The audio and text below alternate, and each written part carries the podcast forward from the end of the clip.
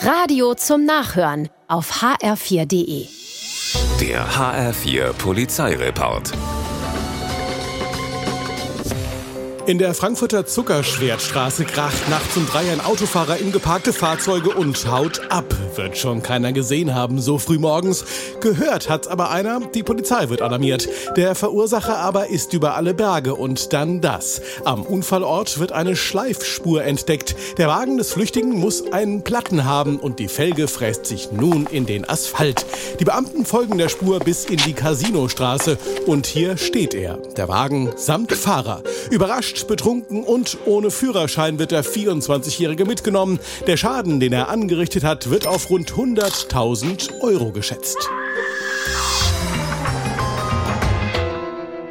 Dass Bad Nauheim ein denkbar schlechtes Pflaster für Einbrecher ist, hat nun ein 23-Jähriger am eigenen Leib erfahren.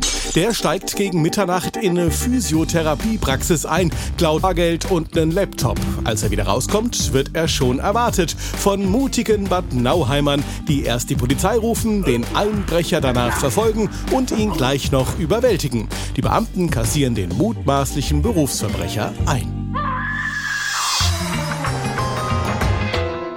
Nee, ich will doch lieber rein. Denkt sich eine Frau in Bischofsheim und wendet mitten im Drive-In einer Burgerbraterei. Danach stellt sie ihren Wagen nicht gerade platzsparend auf dem Parkplatz ab und geht ins Restaurant. Anderen Kunden kommt's komisch vor. Die Polizei wird alarmiert. Zwei Promille werden bei der Dame gemessen. Essen muss sie später. Jetzt geht's ab zur Wache. Blutprobe und Führerschein abgeben.